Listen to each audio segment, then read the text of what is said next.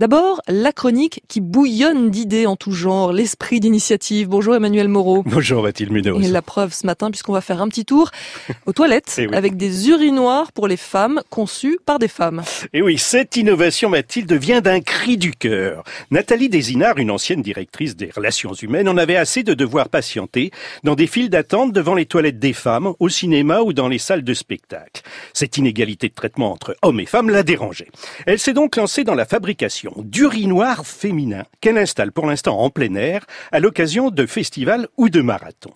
Visite des lieux avec Nathalie Désinard, fondatrice de Madame Pi. C'est une, euh, petite cabine euh, assez étroite qui est euh, partiellement ouverte. On rentre dedans par des portes battantes sans avoir à toucher quoi que ce soit. On fait pipi, on ressort et potentiellement on n'a rien touché du tout avec ses mains. En quoi on voit que c'est une cabine qui a été conçue par des femmes pour des femmes Alors elle a un design qui est très éloigné de la cabine de chantier qu'on connaît. Tout a été pensé pour les femmes. Donc des choses comme une patère pour son sac à main, plutôt que de me retrouver avec mon sac à main autour du cou ou dans les dents, ce qui nous arrive assez souvent. La cuvette a été euh, spécialement étudiée et longuement étudiée. Elle a une forme de bec de pélican. Elle est un peu plus basse, plus étroite et plus longue qu'une cuvette normale. On peut s'asseoir dessus, mais 95% des femmes ne s'assoient pas sur des cuvettes en dehors de chez elles. Donc elle est particulièrement étudiée pour être en position semi-assise au-dessus de, de la cuvette.